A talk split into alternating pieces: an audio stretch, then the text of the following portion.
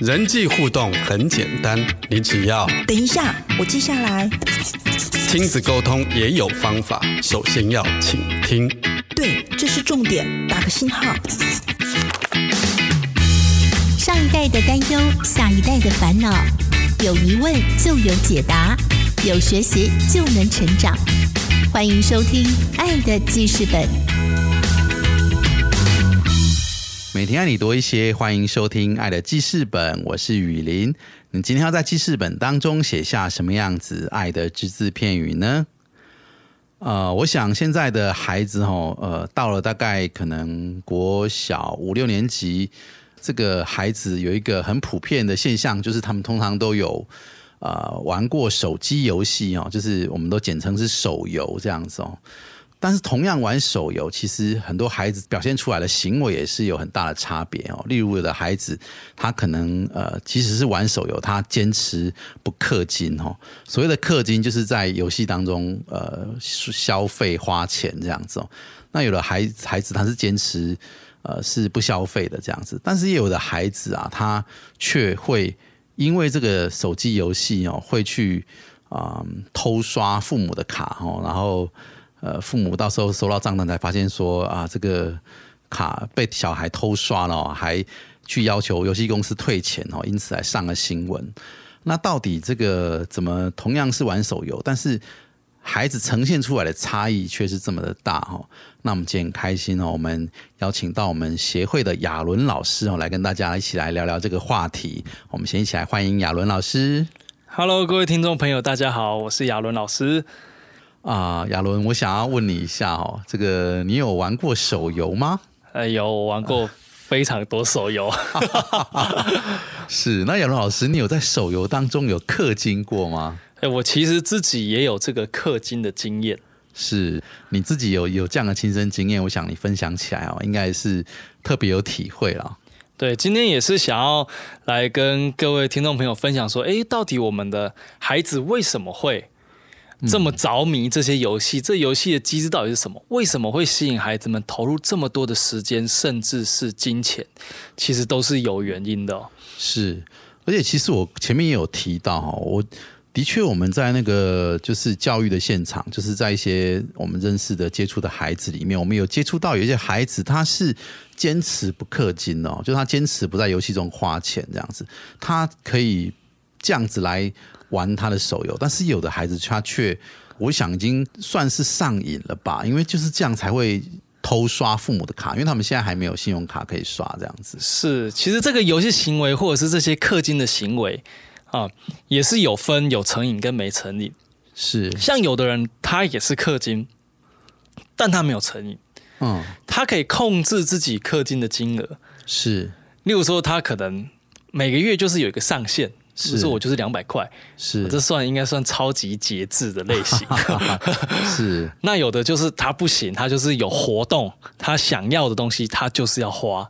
是那常常造成纠纷的比较是后面这一种。是是，对他基本上已经没办法控制自己，因为你可以控制自己，基本上前提是你要有能力嘛。对，你就不会去偷刷，嗯，偷父母的卡这种类型。嗯，我想姚伦老师是不是你可以先跟我们谈一谈哦？对于这个手游的这个上瘾啊，到底这个上瘾的这个心态啊，这个上瘾的这个情况啊，是呃怎么样造成的？可不可以跟我们聊一聊？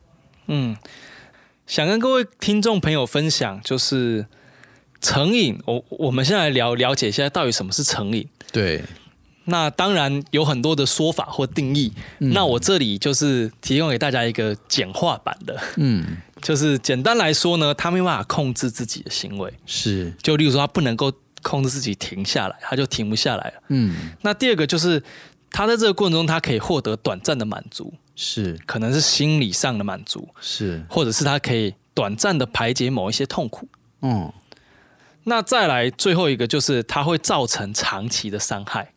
哦，所以我们才会叫它成瘾嘛，不然如果呃像我们也不能够停停止呼吸啊，对不对？然后而且呼吸也可以让我们生理的需要被满足嘛，是是，但是呼吸并不会造成什么长期的伤害嘛，是没错，所以你你你你不会说哦，你呼吸成瘾，或者是你我们也不会说就是每个月固定每天都去慢跑，叫做成瘾这样子，慢跑成瘾。对，这个因为其实慢跑是蛮有益的哦。对，它不会带来什么太大的长期伤害，这样子。那。就就是可能我们就说啊，它是一个好的习惯。是。那到底好习惯跟成瘾的差别，我觉得就在于无法控制，跟它可能会造成长期的伤害这样子。嗯，对。回到刚刚雨林问的为什么会成瘾？是。那这我很想跟大家分享是，其实成瘾它有一个有一个过程，是它不是第一天就直接成瘾。嗯，没错。那会造成成瘾，其实有一些原因。第一个是我们其实每一个人在每一个生命的阶段，对。都会有一些没有被满足的心理需求，嗯，跟都会产生一些痛苦嘛。对，没错。对，那当我们有没被满足的心理需求，跟还没有被缓解的痛苦，嗯，然后再加上这个时候我们碰到了某些事物，例如说游戏，例如说毒品、酒精之类的，嗯，然后我们发现一件事情，就是在我们碰到这些东西的时候，例如说玩游戏的过程，哎，可以满足我的这些心理需求，嗯。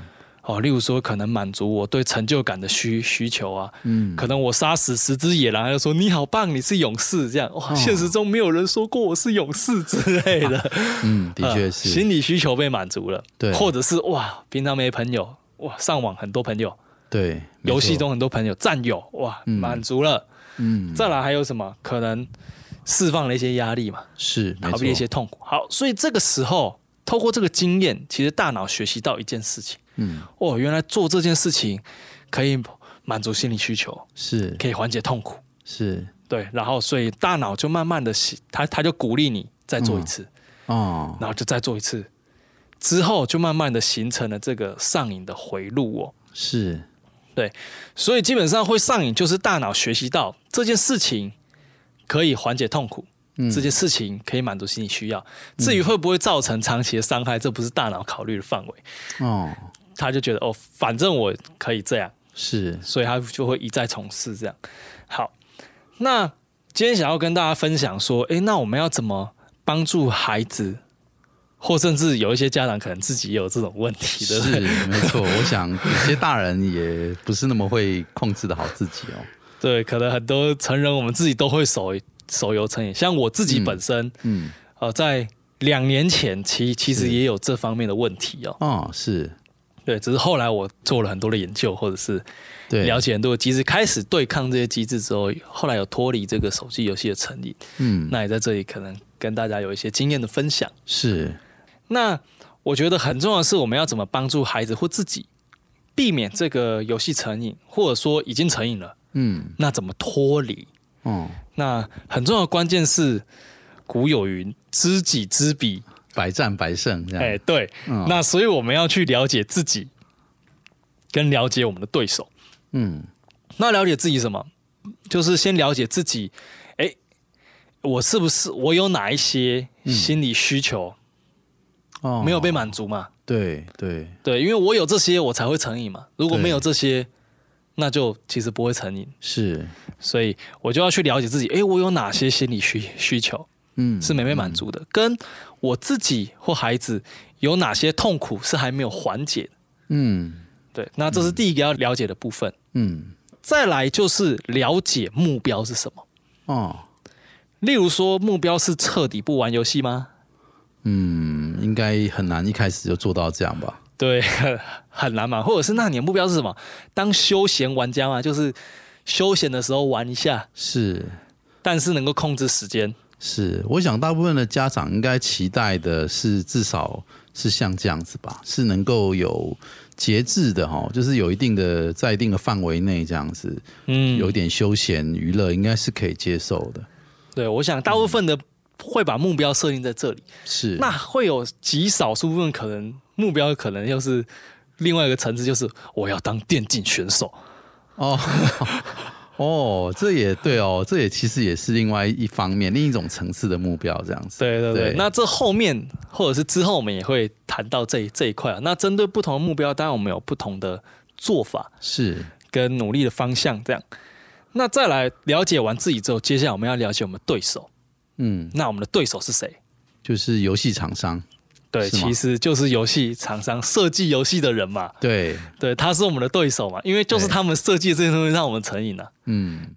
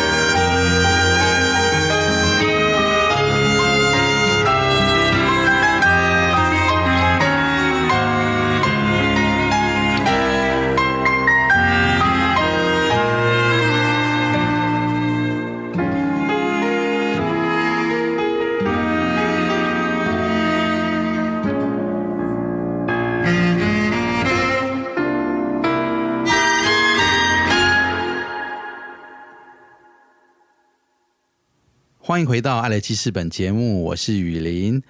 我们今天邀请到幸福生命教育发展协会的亚伦老师来跟我们谈谈这个手游还有这个游戏上瘾的这个话题哦。那在前半段的节目呢，亚伦老师跟我们提到，其实上瘾这个情况，呃，它其实是蛮复杂的，有自己内在的一些因素哦，包括说可能你的需求没有被满足，或是你的。可能心中的一些痛苦没有被疏解哈，那这个也是一个成瘾的可能原因。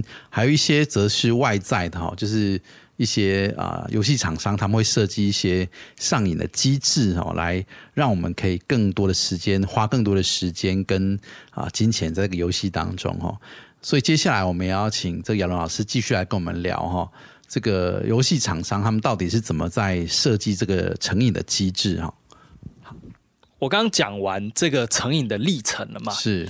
那其实所有行为成瘾的过程都是这样，有一个需求痛苦，嗯，然后有个东西去满足它，对，然后这样子。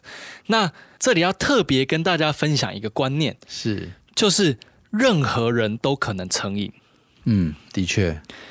呃，可能以前或者是可能有很多人都会觉得说啊，你会成瘾是不是就是你特别。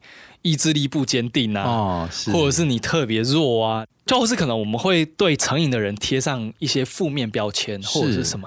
以前呃，美军去越南打仗的时候，是。那个时候他们的军队没有非常非常严重的毒品成瘾的问题哦，因为那个是一个很高压的环境，然后看不到希望这样子，然后再加上毒品随手可得哦，他们的军营里面很多人在卖毒。或怎么样？那最后变成一个很大的一个事件这样子。嗯，但是里面很有趣的是，很多里面的士兵回到美国之后，就再也没有毒品成瘾的问题。哦，这么特别。他一脱离了那个环境，他的成瘾马上消失。哦，对，所以想要跟大家说，其实成瘾。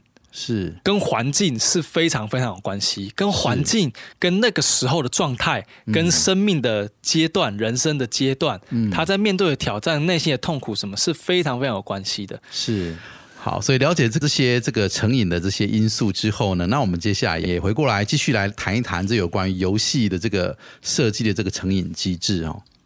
那再来了解完自己之后，接下来我们要了解我们对手。嗯，那我们的对手是谁？就是游戏厂商。对，其实就是游戏厂商设计游戏的人嘛。对，对，他是我们的对手嘛，因为就是他们设计这些东西让我们成瘾了。嗯，对。那首先我们要来了解了解什么？我特别针对可能手游啊，可能特别针对这个免费嗯线上的游戏的厂商这样子。是，哎，为什么会针对这个目标呢？因为在这样的商业模式下的厂商，他的目标。嗯，会比较偏向设计一个游戏，让玩家投入更多的时间跟金钱。嗯，然后最好能够上瘾。对，因为你上瘾之后就会投入更多时间跟金钱。嗯，嘿，然后他们目标是透过各种心理学的方式去训练玩家，成为帮厂商能持续赚钱的人。嗯，对，那这是我们的对手的目标。是，好，那我先来解释一下为什么。为什么他们会产生这个目标？这个其实要说明一下哦。不知道雨林，嗯，自己以前有没有玩过游戏？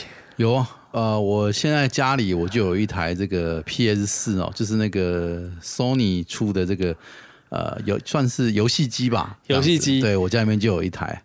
俗称什么电视游乐器，是不是？是没错，以前的说法，电视游乐器 PS Four 这个啊，很多都有听过了。对，或者是什么什么最近很红的，嗯，那个叫什么？Switch 吗？对，Switch，任天堂的，任天堂，对，任天堂的，还有以以前有很多不同的主机嘛，是对，从红白机开始什么？对对对，没错。那我们就需要去稍微了解一下，呃。其实游戏厂商一一开始是做这种类型的游戏的哦，嗯，是做这种类似这种电视游乐器啊，对，或者是一开始是那种掌上型游戏机有没有？是，然后后来电脑游戏。是，嘿，那一开始这些游戏其实都有个共同的特质哦，这些游戏公司怎么赚钱？就卖游戏，对，卖游戏嘛，对，然后玩家会去买一个游戏回来玩，可能是游戏片。可能是卡夹，是可能是光碟，是对，就是游戏玩家他们花了一笔钱买了一个游戏回来玩，是好，这个是比较传传统的，我们称为买断游戏。是什么叫买断？就是我买回来了，嗯，就是完整的游戏内容。那这种游戏的性质是什么？它它就是玩家其实就花一次钱，对，就买完就买就就可以玩到。再来，它是一个完整的游戏内容，嗯，没错，做完了。才拿出来卖嘛？对。然后最后它有一个特质，就是它的上瘾机制，相较于比线上免费的这种游戏，嗯，它的上瘾机制比较少一点点。是，应该说少蛮多的。对。甚至现在有很多这种买断的游戏，它还会特别设计防上瘾的机制。例如说，有一个蛮创新的突破，就是随时存档这个机制。哦，是。现在很很多的买断游戏都会有这个机机制，为了就是让你可以随时中断游戏，是不会说停不下来。是。那其实这都是一些防成瘾的机机制，所以反而这种类型的游戏，它也会去设计一些防成瘾的机机制。是。因为只要你买了，它就赚到钱了。对。不管你就不玩了。嗯，或者是你玩每天都玩，对他来说，他赚的钱是一样的。对，所以他的目标就比较不会是让你上瘾。是，好，那再来讲到另外一个，就就是我们今天比较要来谈的这个，对，免费线上游戏的厂商。对，好，他们的盈利模式就不一样喽。嗯，他们游戏是让人免免费玩的。嗯，这个时候很多人就会想啊，免费玩，所以怎么赚钱呢？对，厂商。大家会开个公司还是要赚钱嘛？没错，没错。所以他必须他就要去找到他的盈利模式。是，那的盈利模式是什么？他就是透过游戏里面，他还有商城，嗯，还有一些内购机制，可以让玩家储值钱进去买东西的。对，那这是他其中一个很重要的赚钱的手法。嗯，另外一个就是他透过游戏内的大量的广告。嗯，有点有有点像以前我们看电视，嗯，节目跟节目中间会有广告嘛，没错，所以电视台才能赚钱嘛。对，那游戏公司现在也是这样，他在游戏里面就放其他游戏的广告，从其他游戏公司那里赚钱。是，对，还蛮奇妙的一个现象。所以这是他的赚钱的模式。嗯，那跟刚刚那个买断其实有很大的差异。嗯，所以这个这个这个赚钱的模式，玩家有没有持续玩？很影响他能不能赚更多钱。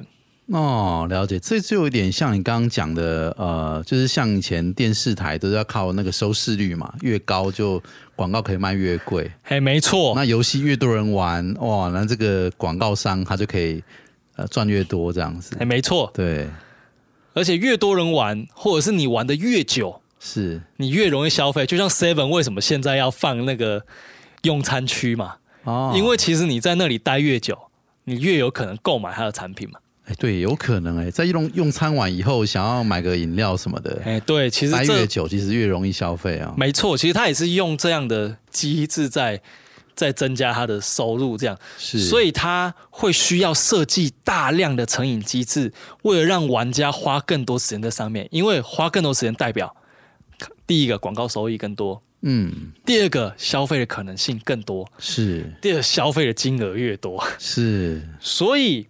这种免费的线上游戏，它很大的精力就会放在这一块。嗯，基本上它百分之七十的精力都放在这里，而不是制作精美的游戏内容为主。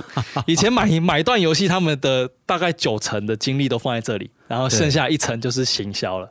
是，但是这种免费的游戏是反过来，嗯，因为它都免费了，不然你要要求什么？对，其实你这样讲，我真的还。想了一下，还真的是这样哦。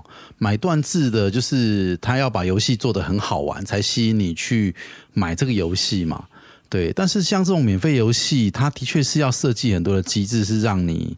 嗯，可以更多的就是粘在这个游戏上了哈，嗯，这样子，这样他就可以赚到钱。没错，真的是很啊，从本质上面是很大的差异。这样对，从本质上，从他们商业模式上，其实有非常大的差异。嗯，所以它里面需要设计大量的上瘾机制。是，所以这个是我们的对手。